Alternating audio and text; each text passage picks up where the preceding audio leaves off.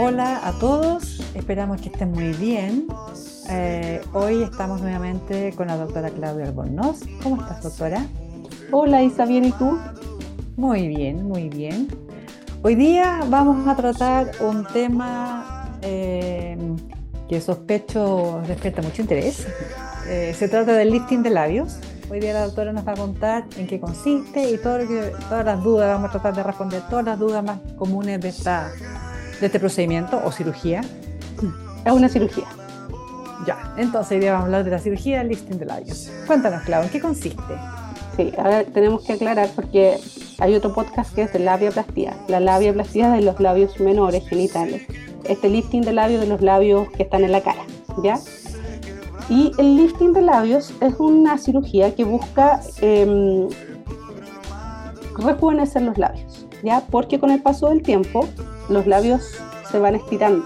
Si tú te fijas en fotos tuyas, fotos mías, fotos de cualquier persona cuando más jóvenes, los labios, el labio superior es cortito, mide como 1,5, 2 centímetros. Y después se empieza a alargar con el paso del tiempo. Entonces eso hace que las, las pacientes, si tú te fijas, las abuelitas, todas tienen un tremendo labio, estamos hablando del labio superior, ¿ya? Todas tienen un labio súper largo y eso da una apariencia que es mucho más añosa y hace que, por ejemplo, cuando tú te ríes no se vean los dientes, como se te veían antes, a lo mejor que se te veían todos los dientes, ahora como que no se te ve. Entonces uno logra con esta cirugía acortar los labios, se nota más prominente el labio porque el labio con el tiempo como que se va chupando también, pero eso tiene mucho que ver con, esta, con este alargamiento del labio. Entonces cuando tú cortas el labio, el labio como que automáticamente aparece, sin que a veces tú le hagas nada al labio mismo, probablemente. Y la cirugía se hace, se puede hacer con anestesia local eh, o se puede hacer con anestesia general si la paciente si lo prefiere. Se hace recortando una zona de, del labio, de piel, eh, que, y la cicatriz queda justo en, como en la base de la nariz. Entonces no, no se nota casi nada. Y la verdad es que el efecto es como de estas cirugías que uno dice que son de alto impacto, porque en el fondo en realidad una cirugía tan sencilla, tan bonita, pero tiene un tremendo efecto. O sea que tú dices como, wow, eh, se ve más joven, se le ve más bonito el labio, puedes tratar incluso estas arrugas que nosotros le decimos el código de barra, que son arrugas muy típicas en pacientes fumadoras, que son así como estas arrugas verticales en el labio. Eh, y tú las puedes, este lifting de labios tiene un efecto sobre esta arruga, no las va a desaparecer por completo, pero sí las va a mejorar. Entonces es una herramienta súper buena eh, que se usa muchas veces como no sola, sino que en conjunto con otras cosas de la cara, por ejemplo, una lipoinyección facial, que es otro el tema de otro podcast, o en un lifting facial y tú le agregas, en el fondo es como agregarle una cosa extra. Eh, la cicatriz, como te digo, es casi imperceptible, es en la base de la nariz y tiene un efecto súper, súper bonito. ¿Sabes cuando tú levantas esto?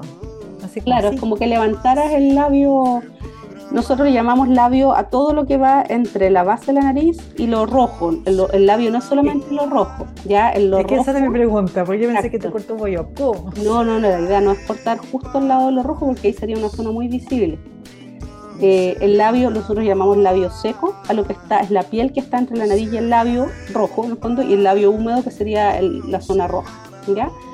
Eh, hay algunas personas que hacen unos lifting como de las comisuras de los labios, pero en realidad son bien, son bien notorios. Eh, la comisura es el extremo de los labios. Cuando tú tienes, cuando vas en también se te van cayendo las comisuras y se ve como que estuvieras triste. Se puede resecar un triangulito ahí, pero eso es un poco más notorio porque está muy encima del labio. Pero esta otra eh, cicatriz que queda en la base del, de la nariz eh, es súper, muy, muy, muy poco notoria. O sea, es muy raro que alguien se dé cuenta que te hiciste algo. Y eso eh, es lo que tú dices que se puede complementar para que te queden los labios sí, lo típico que se hace como más redondito, eso es, como más con botox ácido hialurónico, algo así, esos No, cuando tú quieres como aumentar el volumen de los labios, ahí lo puedes hacer con ácido hialurónico o también con grasa, con una lipoinyección. Ya, pero nada que ver con esta cirugía, ya. No, no, esta cirugía, el lifting del labio no es para aumentar el labio, sino que es para disminuir el largo del labio. Esta parte. sí, y es, increíble. Tú haz el ejercicio en el espejo y levántate un poco como el labio. Imagínate, no sé, pues uno lo deja como de un tamaño de 1,5, 2 centímetros. Levántate, en el fondo, sácate como mentalmente una, una lonjita de piel, claro, y ve cuál es el efecto en tu labio, porque se ve el labio mucho más grande, lo que va a pasar el tiempo es como que el labio se va yendo hacia adentro, entonces, eh, por este alargamiento. Entonces, esta cirugía logra corregir eso y, te cambia para bien en el fondo la sonrisa, porque ahora se ven los dientes, eh, te ves mucho más juvenil con una cirugía que es muy, muy sencilla muy sencilla en el fondo en cuanto a recuperación. Obviamente hay que saber hacerla bien, pero es muy sencilla en cuanto a recuperación, porque como te digo, se puede hacer con anestesia local, es súper poco invasiva y los resultados son increíbles. Yo estaba confundiendo entonces el lifting de labio con las otras cirugías que te dejan como los labios mojos, sí, pero no necesariamente no, de, recortar acá. Además, generalmente lo que hace la, lo que los pacientes piden para aumentarse los labios es ácido hialurónico, no es, no cirugía. A veces uno, por ejemplo, si estás en el contexto de una paciente que se está haciendo un lifting, le pones un poquito de grasa porque, claro, va a usar grasa para ponerle como parte del lifting. Pero mm, casi siempre cuando tú quieres aumentar los labios, lo haces en la consulta, sin anestesia, nada, así es muy sencillo. Perfecto, entonces considerando que cuando tú haces un, un lifting de labios, es una cirugía donde cortas esta parte, me imagino que no se hace con cierta regularidad como se hacen las otras cosas del labio, me imagino que se hace una vez nomás, o también se puede hacer más de una vez. Se puede hacer más de una vez, pero es raro que el labio te vuelva a crecer a un nivel que, que necesites corregirla, no. Obviamente si eso llega a pasar, sí, se puede hacer de nuevo, pero en general con una vez basta. Porque tampoco es que uno el labio no, no, se, no se alarga generalmente tan precozmente en la vida, no es a los 30, ya como de los 40 para arriba uno puede fijarse, fíjate en tu amiga y la gente que ve, sí, fíjate, te va a andar fijando ahora, exacto, te va a andar fijando ahora, eh, que se va alargando, fíjate en tus fotos cuando joven, exacto, fíjate en tus fotos cuando joven, y la verdad es que es una tremenda diferencia. Oye, una cosa que no dijimos es que hay, pacientes que uno no debería hacer un lifting de labios, como por ejemplo las pacientes que tienen sonrisa gingival, que es esta paciente que cuando se ríen se le ve la encía. ¿Ya? Ah, porque, en esa paciente, si le levanta mucho el labio, se le va a ver la encía completa. Esa paciente no debería hacer un lifting de labios. Ya, eso es parte de lo que tú le recomiendas a un paciente, una paciente que llega con la inquietud, obviamente claro. le vas a recomendar que no lo hagas y después va a quedar. Exacto, después va a quedar peor. Entonces, eh, por eso es súper importante operarte, operarte primero con cirujanos y cirujanas plásticas que sean certificadas, no operarse con cualquier persona, eh, revisar si la persona que te va a operar es realmente cirujano plástico, eso lo puedes ver en la página de la Superintendencia de Salud o lo puedes ver en la, en la página de la Sociedad de Cirugía Plástica. Ya eh, no cuesta nada hacer esa tarea, ya porque igual después nosotros vemos las consecuencias. Yo, por ejemplo, el otro día vi una paciente que le habían hecho un lifting de ceja como justo arriba de la ceja, en una zona que es súper notoria, es como muy raro hacerlo, es como lo que tú me preguntabas si el lifting de labios se hacía justo arriba de la zona roja, claro, se puede, pero en realidad te va a dejar una cicatriz que es muy notoria, uno no la hace ahí. Entonces, hacer su tarea y buscar gente que esté calificada para este tipo de cirugía. Si te llega gente que ya se hizo esa cirugía, me imagino que corregirlo es mil veces más difícil que hacerlo de cero. Es que una vez que ya tienes una cicatriz es muy difícil en fondo cambiarla o sea, uno puede hacer cosas para atenuarlo, no sé, pues, en este caso que te estaba contando de la paciente con el lifting de cejas, tú le puedes decir que se haga microblading para como, camuflar un poco la cicatriz, pero eran cicatrices muy, muy visibles.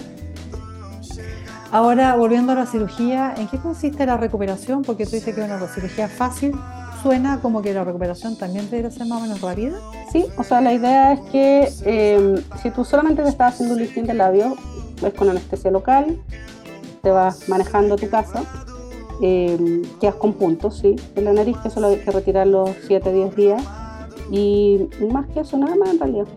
El clásico moretón, el sol, puedes quedar un poquito moreteado, un poquito hinchada, pero la verdad es que tiene poca, poca poco problema con el, en el postoperatorio, por eso es, también es tan popular, porque es una cirugía que te produce mucho cambio, pero que no tiene como todo lo latero de las cirugías, que es en el que te hinchas, te moreteas, todas las cosas. lo tiene, pero mucho, en mucho menos medida. Me imagino que vida normal, volver al deporte y todo eso también, un par de semanas tal vez. Probablemente en este caso un par de semanas, o no fumar es muy importante en todas las cirugías y protegerse del sol. Eh, ¿Quieres explicar por qué esta explicación va a servir para varias cirugías? ¿Por qué el tema del cigarro es tan malo? Yo sé que tú haces dejar el cigarro semanas antes y no permites por ningún motivo que fumen durante el, el postoperatorio. O sea, lo ideal ¿por qué? al menos... ¿Por qué? Lo ideal es al menos tres semanas, ojalá cuatro, y en el antes de la cirugía en el postoperatorio también. El cigarro es súper malo, bueno, es malo para todo, es malo para la piel, ¿cierto? Para la arruga, es pésimo para la calidad de la piel, para el envejecimiento de la cara, pero además obviamente te produce cáncer y una serie de otras otra enfermedades.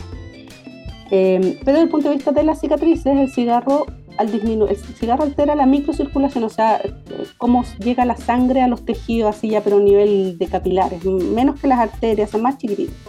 El cigarro produce vasoconstricción, entonces hace que le llegue menos sangre a los tejidos y los tejidos cuando después de una cirugía necesitan sangre para poder sanar, para poder cerrar esa herida necesitan sangre. El cigarro entonces al producir esta vasoconstricción no permite que llegue bien sangre a los tejidos, entonces cuesta más que cierre las heridas, las heridas tienden a abrirse más y las cicatrices quedan más feas. Ya, o sea, las pacientes fumadoras unas cicatrices que son mucho más feas. Entonces, nosotros les recomendamos a las pacientes que, que dejen de fumar al menos un mes antes, un mes después. Obviamente, a veces nos mienten. Y yo les digo, o sea, no se cabe nada con mentirme a mí, porque aquí la que va a tener el problema pues eres tú. O sea, yo también voy a tener problema porque se le va a abrir la herida o le va a quedar una cicatriz más fea, pero ella va a ser la que va a quedar con la cicatriz. Entonces, súper importante ser muy responsable con eso. Perfecto. Yo creo que debe ser para los que son viciosos, viciosos, debe ser súper difícil frenar el. Es difícil, pues difícil porque si tú piensas que alguien se fuma, no sé, por una cajetilla al día, dejar de fumar de una es muy difícil. Entonces ahí es mejor que busquen ayuda, en el fondo que hay programas de, de cesación del tabaco eh, que los pueden ayudar con algunos medicamentos, porque en realidad uno sabe que es casi imposible que dejen de fumar solo. No es imposible, pero casi imposible. Ya, pero nunca vas a dejar, nunca vas a suspender una cirugía porque la paciente no dejó de fumar. Sí, o sea, hemos suspendido cirugía. Hay pacientes que nos dicen eh, dejé de fumar y tú, la, la notas el olor a cigarro, entonces no, se suspende. Se suspende porque es un riesgo para mí y un riesgo para la paciente. Ah, algo, ah, ¿y los resultados finales a los tres meses? Sí. Así como la poquita bonita. Exacto. Una vez que ya pasa la inflamación ya vas a ver la diferencia, pero efectivamente como en toda la cirugía, resultados finales entre tres y seis meses. Perfecto. ¿Algo más que comentar para cerrar esta interesante entrevista? Yo eh, aprendí mucho. Sí, que se fijen en los labios de la gente. Ahora voy a andar mirando los, labios a todo el mundo. dar cuenta que la gente mayor tiene los labios súper largos. Hay otras cosas que van pasando también con el envejecimiento, como por ejemplo que se agrandan las orejas, que eso es súper típico en los hombres. O el labio, en las mujeres se ve más frecuente en el lóbulo. Se tira esto. Que se tira el lóbulo. ¿ya? Y todas esas cosas que son en el fondo signos de envejecimiento hay procedimientos que son como chiquititos con especie local que uno puede hacer para ir corrigiendo esas pequeñas cositas y que en el fondo el conjunto de todo se vea un poquito más joven. Da la sensación que hoy día la gente está mucho más preocupada de esto, ¿no? Sí, sí, de todas maneras. O sea, todos quieren mantenerse joven. Y como hablamos en otro podcast, eh, obviamente uno va a envejecer y la idea es que tú envejezcas como dignamente nomás. O sea, que, o sea, no sé si dignamente es la palabra, sino que tú que tu cuerpo refleje cómo te sientes tú internamente, o sea, que tú no te veas, que cuando te mires al espejo estés contenta con lo que ves. Nadie va a pretender que una persona de 60, 70 años se vea como alguien de 30, porque eso no es, no es normal No y es imposible, si tampoco somos magos. Eh, pero sí que esa persona, no sé, pues de 60, 50, 60, 70, cuando se mire al espejo se sienta bien. Y eso es lo que se pretende lograr con esta cirugía. Exacto. Perfecto. Creo que estamos listas. Yo creo que sí. Cualquier cosa, las personas te pueden seguir en tus redes sociales y hacerte las consultas. Tú siempre respondes, yo siempre respondes. a veces me demora un poquito, pero respondo. Pero respondes, sí. Así que bueno, muchas gracias a todos por escuchar este podcast. Eh, los invitamos a seguir a la doctora Claudia Albornoz en sus redes sociales, Instagram y Facebook y a conocer su nuevo sitio web www.doctoraclaudialbornoz.cl y nos estaremos viendo o escuchando en los próximos capítulos, que ya les contaremos de qué se trata. Claudia, muchas gracias. Chao, Isa, muchas gracias. Nos vemos, chao.